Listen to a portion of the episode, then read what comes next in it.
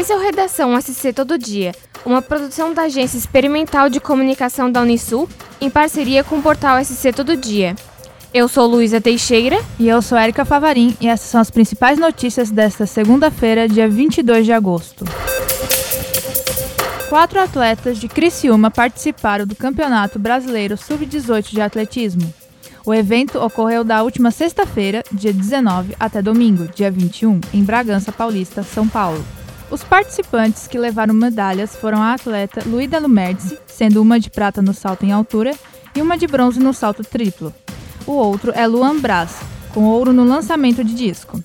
Eles representam Mambituba, FME, Criciúma, DME, Nova Veneza. Os atletas participarão do Campeonato Sul-Americano que acontecerá em São Paulo, de 9 a 11 de setembro.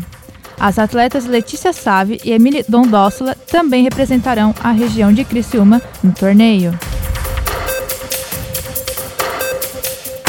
A Semana Nacional da Pessoa com Deficiência Intelectual e Múltipla iniciou neste domingo, dia 21. O tema deste ano é superar barreiras para garantir a inclusão. A psicóloga do Centro Especializado em Reabilitação da Universidade do Extremo Sul Catarinense, Luana Bess, comentou a necessidade de se discutir sobre deficiências em geral, com o objetivo de construir mais políticas públicas. Ela ainda reforçou a importância de direitos conquistados pelas e para as pessoas com deficiência intelectual. Um dos mais importantes, segundo ela, é o direito de estar na escola no ensino regular, onde há contato e acesso com a aprendizagem, Além disso, a criança com deficiência intelectual tem o direito de receber atendimento especializado e segundo o professor em sala de aula.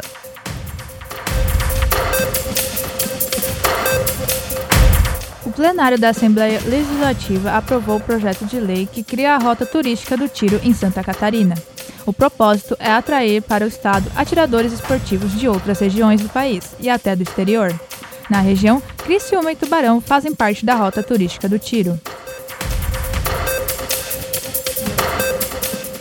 A partir de agora, todo cidadão catarinense poderá ser um conselheiro, que terá a função de avaliar a qualidade e a efetividade dos serviços públicos. Além disso, poderá propor melhorias, contribuindo para um atendimento mais adequado dos serviços aos usuários.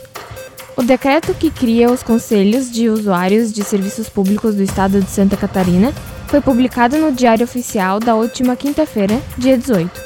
As atividades dos conselheiros serão executadas através de um portal na internet, que será desenvolvido e disponibilizado pela Secretaria de Estado da Administração. As atividades dos conselheiros serão executadas através de um portal na internet, que será desenvolvido e disponibilizado pela Secretaria de Estado da Administração em 180 dias a partir da publicação do decreto.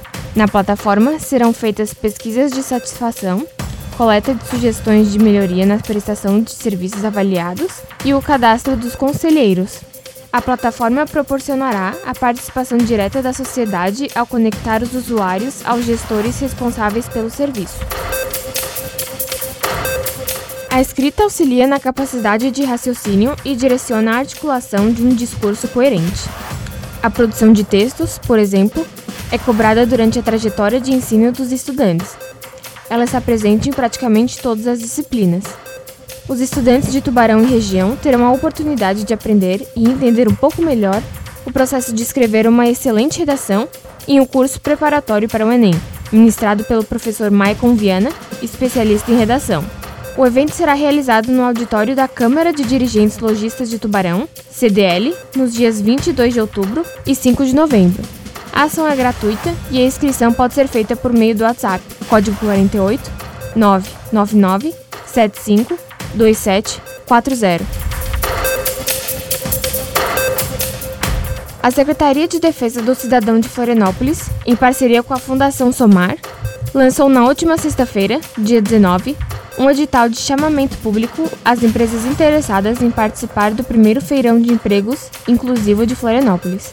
As instituições devem apresentar as inscrições por escrito através da entrega dos documentos obrigatórios para o Instituto de Geração de Oportunidades de Florianópolis, localizado na rua Conselheiro Mafra, número 656, até 2 de setembro, da 1 às 6 da tarde, ou também enviando por e-mail para igeof.pmf.com sc.gov.br.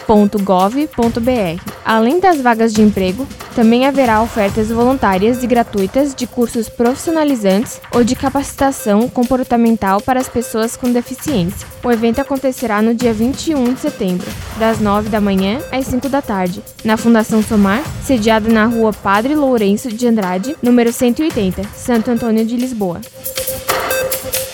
Para mais notícias, acesse o portal SC Todo Dia. Até o próximo episódio.